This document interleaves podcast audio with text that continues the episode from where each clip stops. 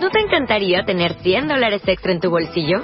Haz que un experto bilingüe de TurboTax declare tus impuestos para el 31 de marzo y obtén 100 dólares de vuelta al instante. Porque no importa cuáles hayan sido tus logros del año pasado, TurboTax hace que cuenten. Obtén 100 dólares de vuelta y tus impuestos con 100% de precisión. Solo con Intuit TurboTax. Debes declarar para el 31 de marzo. Crédito solo aplicable al costo de la presentación federal con TurboTax Full Service. Oferta sujeta a cambios o cancelación en cualquier momento.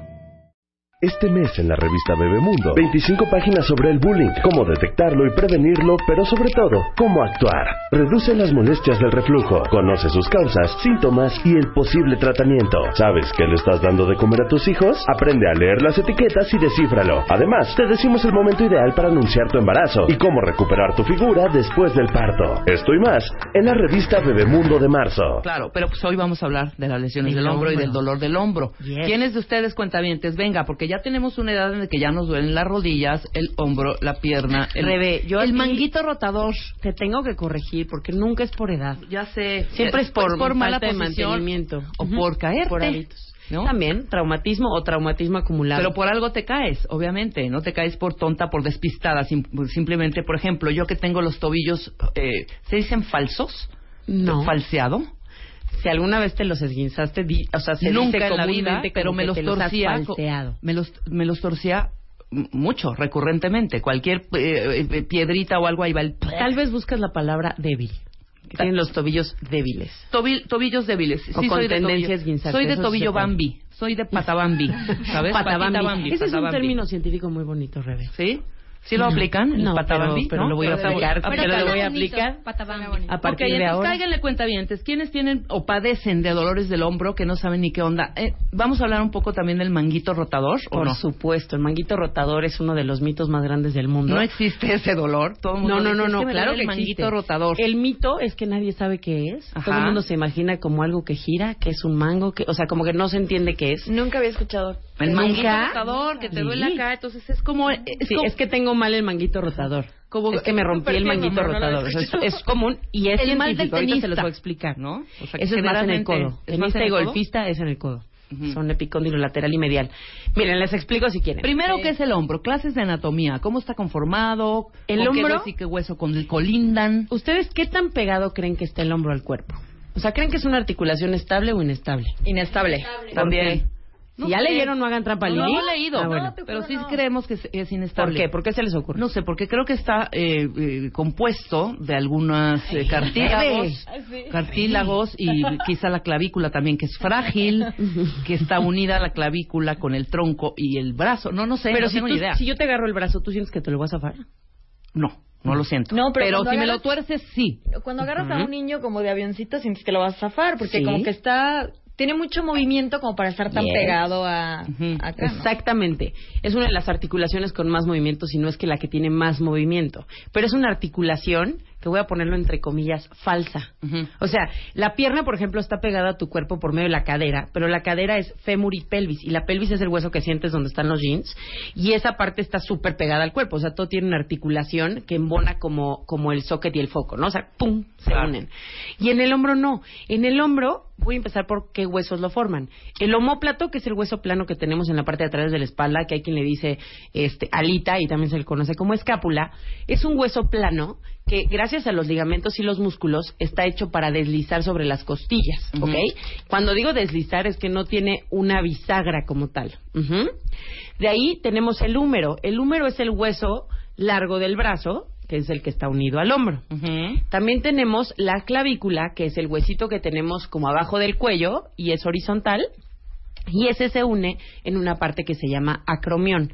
El acromión es parte del homóplato, por eso lo, lo pongo en el, en, en el resumen entre paréntesis, ¿no? Ok. También tenemos, bueno, otra parte que es el- la parte coracoides, pero bueno, todo eso ya también es parte del homóplato. Entonces, cuando hablamos de qué articulaciones son reales y cuáles son falsas, homóplato, les digo, articula falsamente con las, con las costillas. Tenemos la articulación glenohumeral, que ese sí entra como si fuera un foco y un socket y hace una bisagra.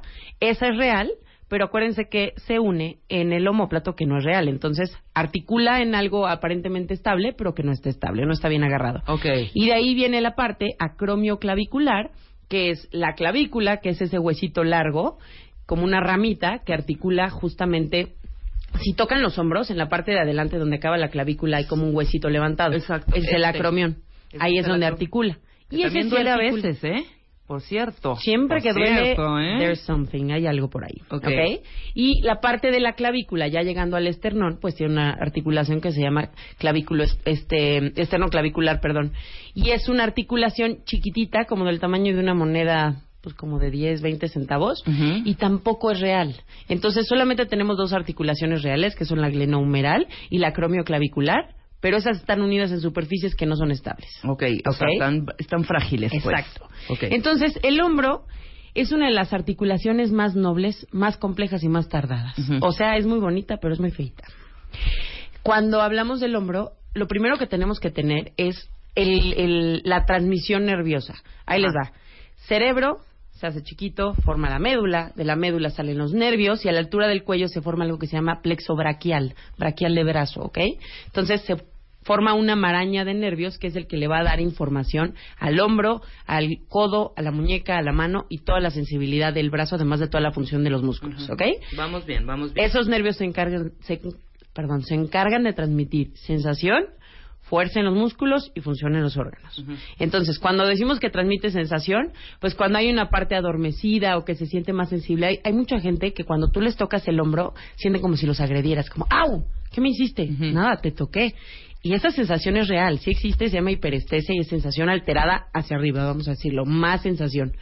También existe la hipoestesia, que sienten menos, o también se puede sentir ese tipo de, de hormigueo, Hormigueo en las cosquilleo, manos. electricidad, exactamente. Entonces ahí estamos hablando de sensibilidad alterada, que puede tener que ver, más bien, que tiene que ver con un nervio y hay que ver a qué altura, cuello, hombro, codo, muñeca, ¿ok? Cuando hablamos de la fuerza en los músculos, si los músculos son los encargados de estabilizar y que el hombro no se salga del lugar, pero además se mueva correctamente y no esté doliendo, si ese nervio no está transmitiendo bien la parte de la función, que es la función muscular, los nervios no transmiten a la misma velocidad y tienen una una descoordinación y eso hace que cuando tú tengas movimientos no estén alerta y eh, tienes una tendencia a lesión. Además, no sé si les ha pasado que alguna vez han escuchado que alguien te dice como que no tengo fuerza con la mano. Ajá. Eso hay que ver desde dónde viene. Igual vuelvo. Puede venir desde cuello, hombro, codo, muñeca. Ujú. ¿Ok? Entonces es muy importante saber en dónde está la lesión para poderla corregir. A pesar de que hoy vamos a hablar de hombro, quiero hacer como mención de simples cositas de codo y muñeca, aunque después los vamos a tocar con calma, porque todo está asociado. ¿Ok? Sí.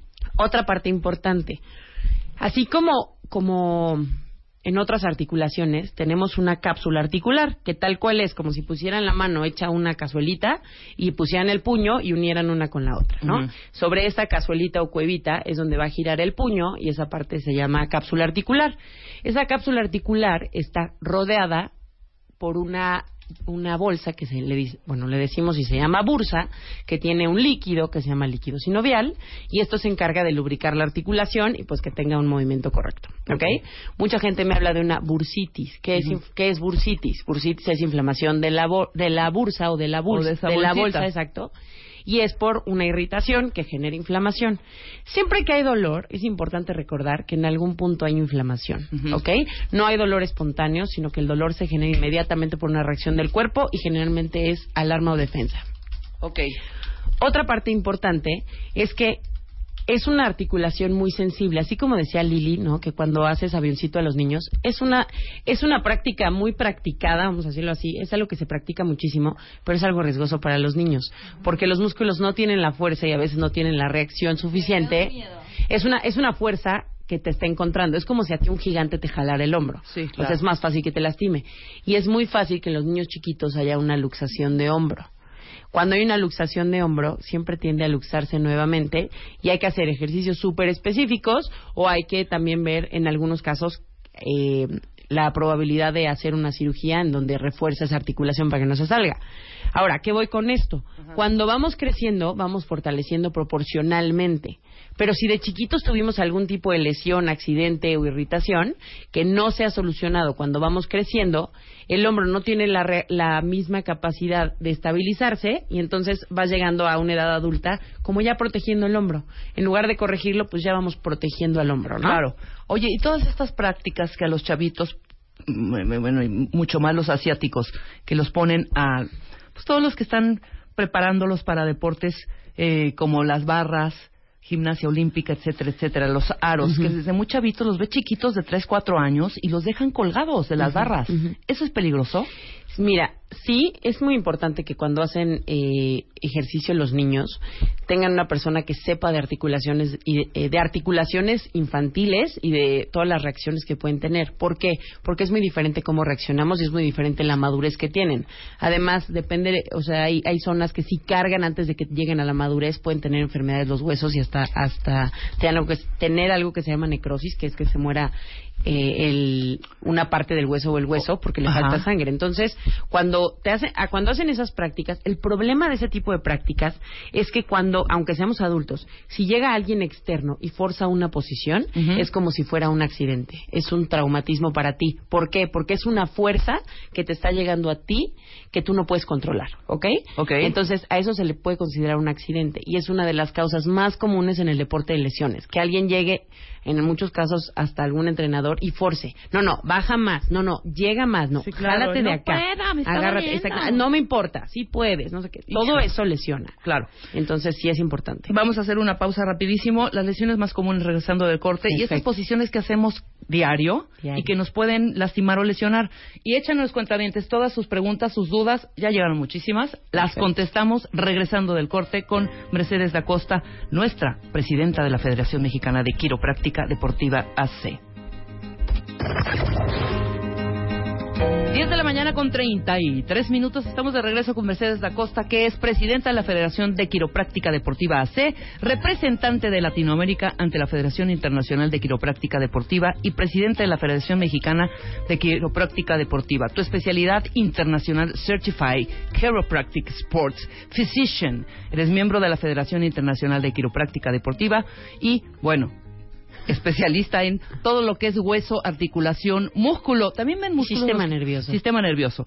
No sabes las preguntas. Mucha gente, cuentavientes, vayan a revisarse de verdad. Muchos cuentavientes, no puedo levantar el brazo porque me duele. Eh, hago natación y creo que ya me lesioné un brazo o el hombro. O mis hijos juegan béisbol. ¿Qué consejos? Ahorita eh, Mercedes va a darnos toda, toda, toda una lista de consejos a todos los que son deportistas para que sigan haciendo el deporte y no se lesionen cada vez que vayan a practicarlo. Y a largo plazo, Claro. dejan de hacerlo. Y además todas estas cosas que hacemos diario, eh, Mercedes, que no nos damos cuenta, que levantamos y estamos afectando el hombro, como lo de las Exacto. bolsas del súper, me acabo de traumar. Cuenta. Exacto. Mira, una de las cosas que pasa, sobre todo entre todas las articulaciones, bueno, no todas, pero muchas de las articulaciones tienen cartílago en medio. Y este cartílago se hidrata y deshidrata. Depende de la edad, depende de lo que hagas, depende de la hora del día, todo. Entonces, cuando tú cargas bolsas del súper, por poner que es una actividad diaria, o tiendes a cargar cosas, hasta la bolsa de mano, Sí. estás jalando la articulación hacia abajo. Y eso va haciendo que vaya perdiendo altura, vaya perdiendo hidratación y vas generando una causa para degeneración. Ujú. Cargamos bolso, no, no, no, no necesito. No, hombre. no, Más no, de no. cabe. Y aparte los que somos como de todo rápido y todo al mismo tiempo, o sea, Sí. yo me yo cargo eh, ¿cuánto me dirá mi pues no sé, camino unos 5 o 6 metros, subo escalera con cinco bolsas de súper en una y cinco del otro. De verdad, así Sí, sí, sí. O sea, las manos o llegan sea, no quiero dar y dos vueltas. Exactamente. Cuando eh, todo eso, no sé si se acuerdan que una vez hablamos del complejo de Superman. O sea, no porque hayas comprado toda la despensa quiere decir que ese día puedes subir toda la despensa o que lo puedes o lo tienes que hacer totalmente. Pero esa es la causa número uno. Bueno, no sé si la número uno, pero vamos a ponerle número uno de lesiones, la flojera. No, porque por ejemplo, una de las cosas que hacemos todos los días, o si no todos los días, siempre encontramos la forma de hacer esa posición. Y es cuando hacemos la mano hacia atrás. Ahí les va. Se están poniendo la chamarra, chaleco, blusa, lo que sea. Ahí va la mano hasta atrás a pelear a encontrar dónde va la manga. Misma posición que cuando ah, van manejando y hay algo atrás, en, en el asiento de atrás, y lo quieren agarrar a fuerza sin voltear y sin dejar de manejar. Todos esos, esos, esos movimientos que llevan el brazo hacia atrás, también pasa con niños, ¿no? O hay veces que por algo están alejando el brazo de su cuerpo un poquito y alguien pasa y les hace el brazo hacia atrás. Eso pasa mucho, por ejemplo, en el metro y así. Pasa mucho. O sea, caminen con los brazos un poco pegados, con los hombros pegados especialmente, Ajá. porque es una lesión muy común, porque es una palanca. Todas las palancas que pueden hacer, así como con una palanca yo llego y abro una lata, ¿no? Pues cuando yo hago una palanca, así puedo también eh, lastimar el brazo, zafarlo, luxarlo o subluxarlo, que es mucho menor el grado. Jesús Morales dice, a mí se me luxó el hombro estornudando, llegué a urgencias y no pararon de reír por cómo me luxé. Estornudando. Seguro, ¿Cómo? seguro estaba en alguna posición, él nos podrá decir mejor, por supuesto, pero que a la hora, o sea, el, el estornudo es un, es un, es mucho más fuerte de lo que parece, o sea, utiliza muchísimos músculos y fuerza. Entonces, cuando estamos en una mala posición, ¿nunca les ha pasado que tosen y se tensan? Sí. O sea, Sí, alguna sí. posición tenía que a la hora de estornudar, pum, hizo una palanca. Es la, es la forma de sacar el hombro. Pero por un estornudo me parece Algo estaba haciendo. exagerado. O sea, a lo la mejor posición no era, no era la adecuada en ese momento. Seguro, estornudo. porque tener los brazos, o sea, juntos y estornudar no es una causa. Entonces, seguro había una posición, pero sí, eh, por eso dicen que la realidad supera la ficción. O sea, como dices, ¿cómo le pasó eso? Sí pasa. O sea, todas esas esos accidentes exóticos sí son de la vida real. Exótico. Por ejemplo, Yolanda hace, eh, hace danza folclórica, Ujú. ¿no? Y, pues, evidentemente, me imagino que hay algunos, eh, eh, algunas articulaciones que se deben de tensar o se deben de lesionar. Recomendaciones antes de bailar esta danza. Es que en la danza folclórica algo que se hace mucho es bailar con la falda. Sí, claro, Entonces, mover los todo brazos. el tiempo mueves los brazos. Y es como si combinaras entre natación sin agua, picheo. O sea, estás combinando muchísimos movimientos comunes en el deporte y pues bailar también es un deporte. Una de las cosas que yo recomiendo, y de verdad, por favor háganme caso, es que la parte más importante del ejercicio, y cuando hablo ejercicio de hacer cualquier actividad, o sea, hasta la parte de cargar las bolsas del súper acaba siendo un ejercicio, es calentar. Cuando hablamos de calentar, estamos hablando de cambiar la temperatura de la articulación, perdón, de los músculos, y esto es porque le atraemos sangre. Cuando el músculo tiene sangre puede funcionar bien. Cuando el músculo está frío, está tenso, es la forma más fácil de desgarrar, romper o lesionar un, un músculo o una articulación. Entonces, en su caso, es súper importante que si tiene alguna irritación, dolor o le incomoda algún movimiento, ya es la alarma de decir, chécalo porque me voy a lastimar peor. Claro. Entonces, lo primero es, si hay alguna molestia, hay que revisarlo. Dos, si no hay ninguna molestia, calentarlo. O sea, si voy a estar moviendo el brazo tan fuerte, primero tengo que calentar el cuerpo. ¿Cómo? Con ejercicio cardiovascular de piernas. Entonces, caminar, correr, bici, todo empezamos por leve, ¿no? O sea, camino tantito, luego me subo a la bici. Todo eso hay que- hasta que empezamos a cambiar la temperatura del cuerpo y empieza a dar calor, es que estamos calentando. Una vez que el- la sangre ya está fluyendo por el cuerpo, ya cambió la temperatura del cuerpo, empiezo a mover los brazos. ¿Cómo? Los dejo caer a los lados y los empiezo a columpiar despacito, Ujú. 20 grados, así poquito, leve, ahora un poquito más, ¿no? O sea, como que se vaya sintiendo como que se va lubricando, así como que ya es fácil moverlo y entonces ya puedo llegar un poquito más lejos y un poquito más lejos y todo. Y ahora empiezo a marcar un poco los movimientos que voy a hacer con la falda, sin falda todavía. ¿ok? Los muevo, los muevo, los muevo. Cuando ya es un ejercicio fácil que nos puede tardar hasta cinco minutos de estarlo moviendo, entonces ya tengo una articulación lo suficientemente caliente para que cuando baile ahorita, entrene o haga, haga la pieza que tengo que hacer, tenga menos probabilidad de lesión. Ahora, les voy a dar un tip de oro. Venga. Estoy bailando, estoy haciendo lo que sea, me dolió. Subí las bolsas del súper, ay, ahorita sentí el hombro. Cuando sientan o les duela, que ya es un poquito más avanzado, por favor pónganse hielo 20 minutos. Hielo. Hielo Ok. 20 minutos, prohibido dejárselo más tiempo. Eso va a bajar la temperatura, va a bajar la inflamación y en muchos casos cuando bajamos la inflamación, el cuerpo recupera la posición que tenía. Cuando se queda muy inflamado le cuesta mucho recuperar la posición que Y por eso duele, tener. claro. Sí, entonces es muy importante que si algo pasó, bajen la temperatura en lo que averiguamos qué es, por qué, y solo 20 minutos, porque ayudamos a que los tejidos no se inflamen de más. Hay muchas teorías alrededor de, de bajar la temperatura, pero sí les puedo decir que es uno de los consejos que en el deporte más nos ayuda a controlar de primera instancia, luego ya investigamos qué hacemos y, y en cada caso se da lo que corresponda. Ahora, me preguntabas hace ratito si yo también me dedico a los músculos. Yo me dedico al sistema neuromusculoesquelético, Ok. o sea, sistema nervioso. Neuromúsculo esquelético. Muy bien. Exacto. Sistema nervioso, la relación que tiene con las articulaciones y los músculos. Esto hace mucho no lo repasamos. ¿Qué es un músculo? ¿Qué es un, ton- un tendón? ¿Qué es un ligamento y cómo funciona? Ajá. Esto nos va a ayudar mucho ahorita el hombro. Si yo soy un músculo, tengo los brazos estirados como si fuera un avión. Yo soy un músculo. Mis manos son los tendones. Ajá. ¿Ok? Con las manos me agarro de un hueso a otro hueso. Eso quiere decir que los tendones van pegados de un hueso a, A otro, otro hueso. hueso, ajá. Cuando yo músculo me achico o jalo los brazos, eh, estoy contrayendo el músculo. ¿Qué jalé, Rebe? ¿El tendón? ¿Qué jaló? Que jaló el hueso. Exactamente. Entonces, por eso somos como unas marionetas. Los músculos acaban moviendo los huesos y acabamos moviéndonos como marionetas. Sí, Ahora, para que las, las articulaciones tengan cierto lugar, necesitamos unos ligamentos, que son unas liguitas que van pegados como de un hueso a otro hueso, de un hueso a otro hueso. Y eso como que es como si le pusiéramos diurex alrededor y decimos, ok, de ahí no te salgas. Y ahora le pegamos los tendones y con eso y los músculos movemos las articulaciones. ¿Va? Entonces, cuando estamos hablando de cualquier movimiento, cuando estamos hablando de una una lesión común de hombro, vamos a hablar. Hay muchos tipos y entre ellos hombro doloroso y todo. Hay que ver qué tipo de lesión tiene cada persona. Cuando estamos hablando de que me toco y me duele o no siempre me duele, generalmente es a lo que se llama un desajuste y un término que usamos en quiropráctica es una subluxación, que es que pierde la completa articulación con el hombro. Eso lo que hace es una pequeña irritación y es como la tortura de, la gota de agua en la frente, Rebe. Si fuera tan torturante el agua, cuando nos bañáramos nos haría, o sea, nos, nos agujeraríamos.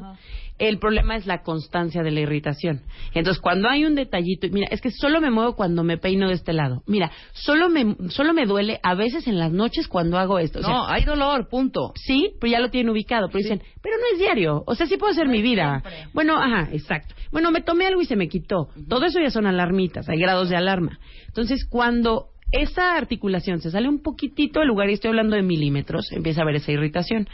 Eso también genera una irritación en los ligamentos y que los ligamentos estén en mayor tensión. Todo eso genera que los músculos tengan que readaptarse y trabajar de diferente forma. Entonces empezamos a tensar músculos. Hace rato hablaba con Lili cuando le dicen, es que este músculo se hizo, se hizo hacia afuera, ¿no? ¿Te dijeron? Ajá, sí. que, de un lado lo jaló. Exacto. En una lesión de, de CrossFit que el, el, en el hombro el músculo se jaló de lado, ¿no?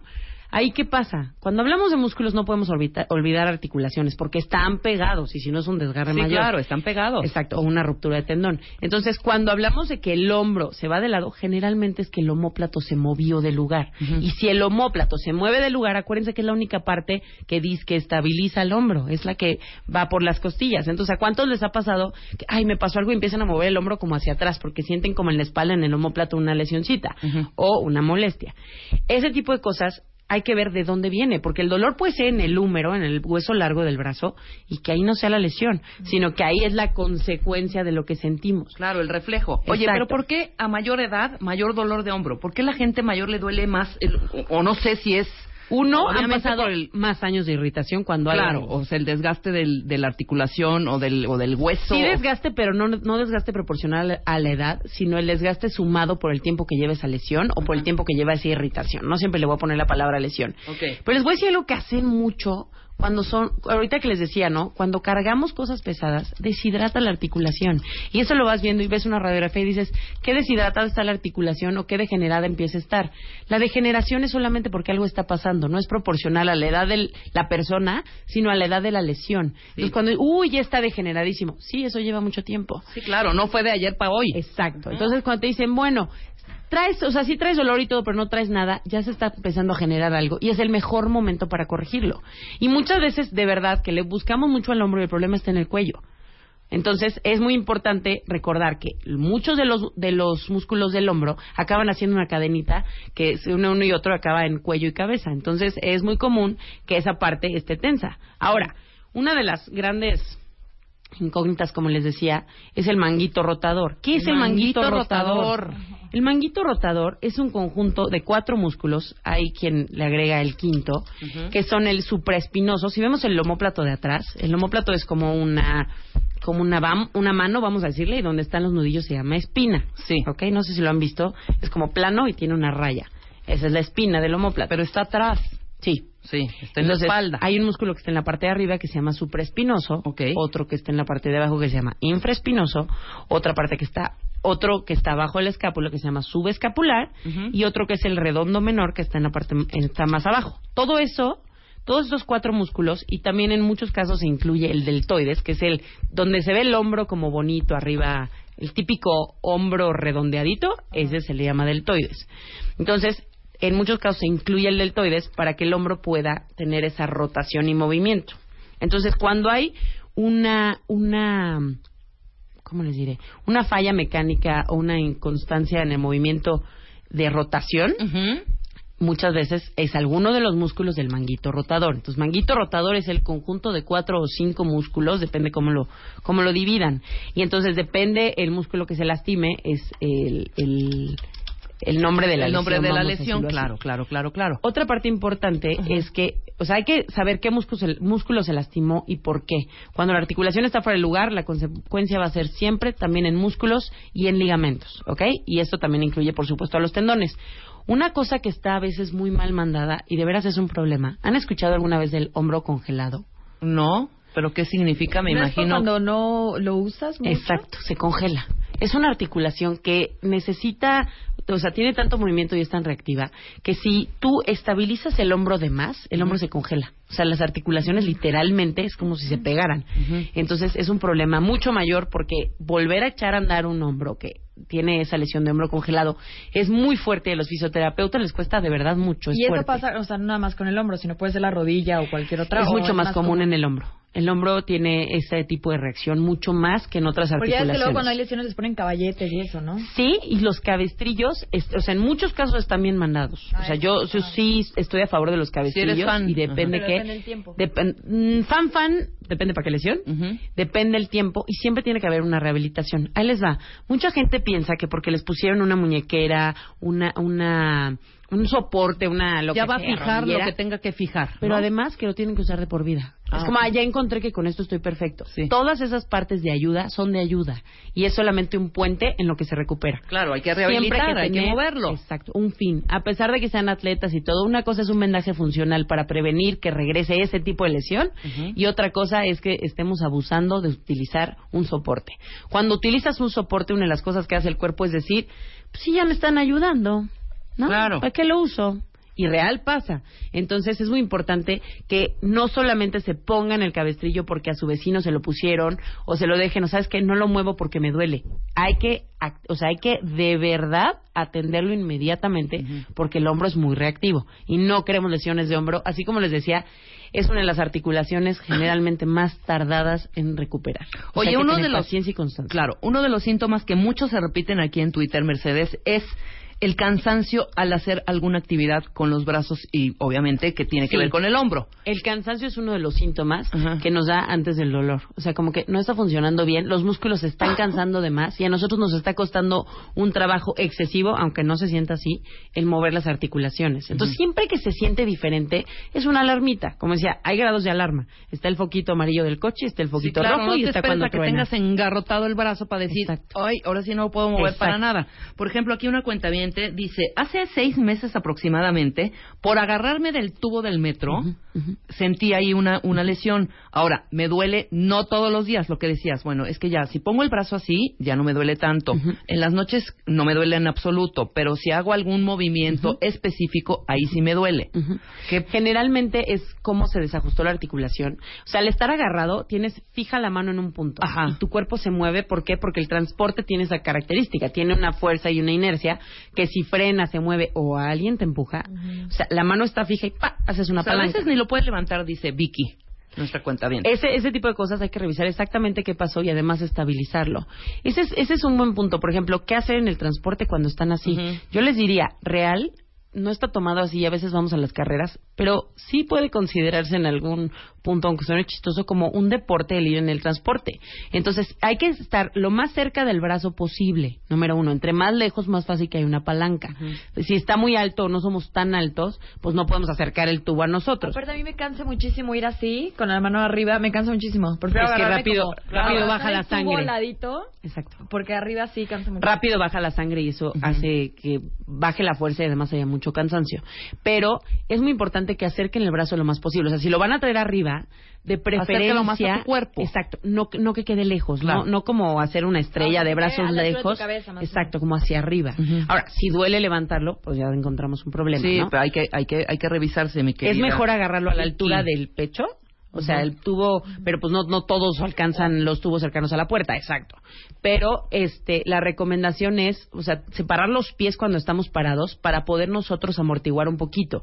Entre más juntos están los pies, es más fácil que nos empujen y hacer una palanca en cualquier parte del cuerpo. Entonces, en el transporte hay que tener las rodillas un poco flexionadas y las piernas separadas un poco, sobre todo a la altura de los hombros, para que puedan amortiguar ese tipo de movimientos, porque vamos a seguir utilizando el transporte. Claro. Mi hija nos dice Telices, otra cuenta, mi hija de dos años se tropezó.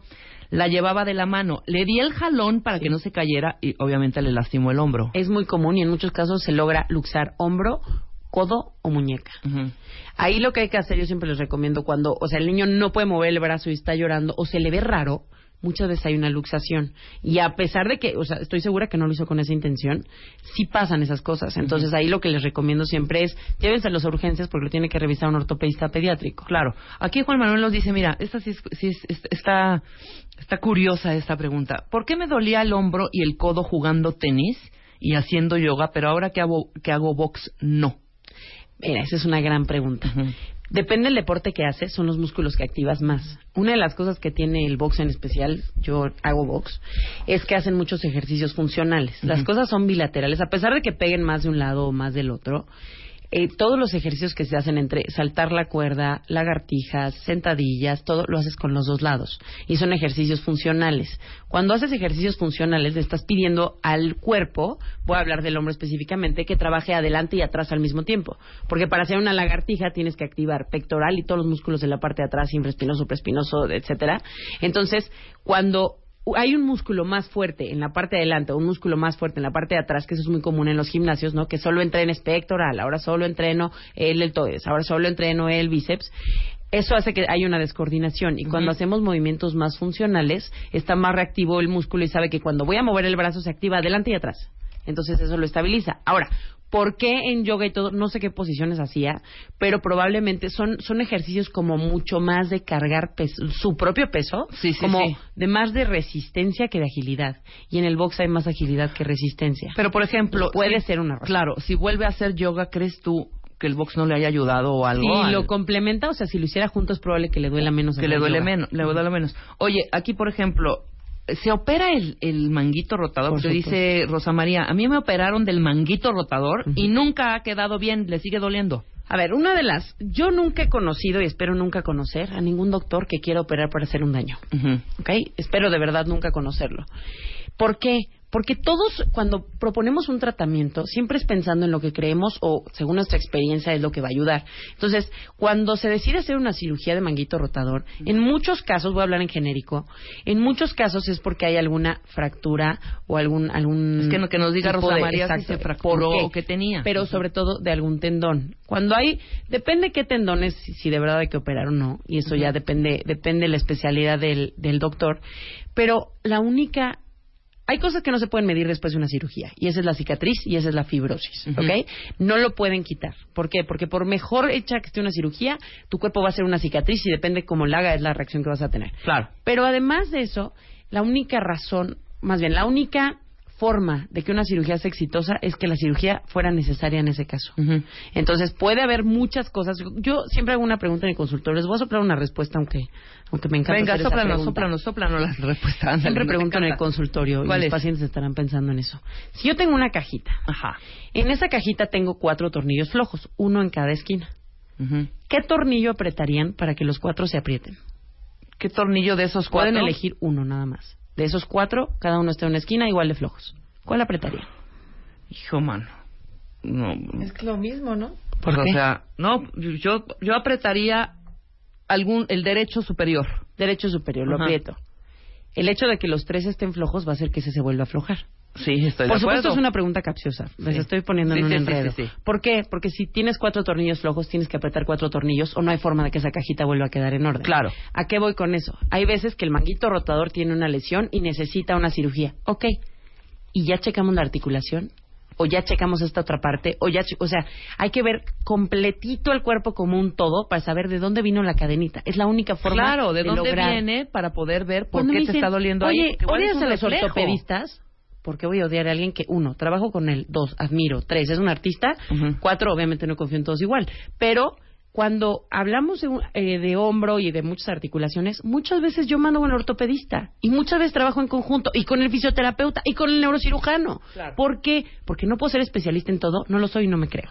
Entonces, cuando me dicen, pero es que yo ya pensé que contigo, pues mira, yo ya pensé que tu caso requiere esto y lo que estamos hay que abrir, hay que abrir, pero haces todo lo posible porque no se llegue a abrir. Hacemos todo lo posible por recuperar, pero también somos sinceros. A ver, aquí yo operaría. O sea, si fueras una persona de mi familia, yo te mando a que te operen. Claro. Pero en muchísimos casos se resuelve, por supuesto que sí. Y hay que tener, como les digo, en el hombro paciencia, constancia y hacer, por favor, cuando hagan ejercicio, hagan ejercicios funcionales. ¿Les ha pasado alguna vez que no vean, o sea, una persona que se ve muy marcada, que hace cualquier movimiento y no se le marca? Y hay otras personas que no están tan marcadas, que te pasan la taza de café y dices, oye, qué marcado estás. Eso es porque cuando entrenan seguramente hacen ejercicios funcionales. Funcionales es tan sencillo como que todo lo pueden hacer, como lagartijas, barras, este, sentadillas. Son músculos usados en la forma que deben usarse y no entrenados independientemente. Eso es la forma más fácil de estabilizar y la forma más fácil de, crear una inestabilidad es irte por músculos independientes. Eso ya hay que hablarlo específicamente en cada deporte y cada atleta, pero es importante recordarlo. Luego hablemos un poco del codo del golfista, etcétera, etcétera, ¿no? Y muñeca y todo. Sí, la muñeca y todo eso. Hay muchas preguntas. Mercedes da Costa se dedicará toda la tarde, no va a dar consulta con tal de responder todas sus dudas, porque hay muchísimas, miles. Estás arrobada tú, arroba quiroprácticas, el teléfono por si quieren consultar, no, y vayan, porque te digo que hay mucha gente que sufre dolor, hombre. Y ahorita las citas están un poquito retiradas, sí los vamos tomando, pero es parte de esa parte que los atendemos personalmente. Entonces, paciencia en eso, por favor. 55 16 28 54 y 52 73 8196. Cualquier cosa, si es una emergencia, si no lo puedo tomar, yo les recomiendo a alguien con mucho gusto. Mm, maravilloso. Y bueno, y en la República Mexicana, que están viendo si en Sonora, si en, Michoacán, que, que, no tienen ustedes unas sucursales. Pues ya hay que ponerlas para nuestros cuentamientos ahí en Sonora y en Michoacán. Nosotros hacemos una pausa. Muchas gracias, Mercedes. Encantada. Eh, continuamos ese, el, tema de todas las articulaciones. Ahora lo del codo y la muñeca, que está súper interesante. Y muchos cuentavientes tienen muchas, muchos padecimientos precisamente de esa zona. Intenten el hielo 20 minutos. Perfecto. Nosotros hacemos una pausa. Ya está Eugenia de Baile aquí, de Beauty Effect. Y también tenemos a Mario Guerra más adelante. No se vayan. Este mes, en Revista MOA, ¿cómo tomamos decisiones? El pavor enfrentar las consecuencias y cómo aprender a decidir mejor. En portada, Kate del Castillo, de Reina del Sur a ingobernable y sin arrepentirse de nada. Además, deja ya esa relación tóxica que te está matando. ¿Por qué te estás autodestruyendo? MOA Marzo, 112 páginas llenas de buenas decisiones, amor y salud. Libre de arrepentimientos. Una revista de Marta de Baile.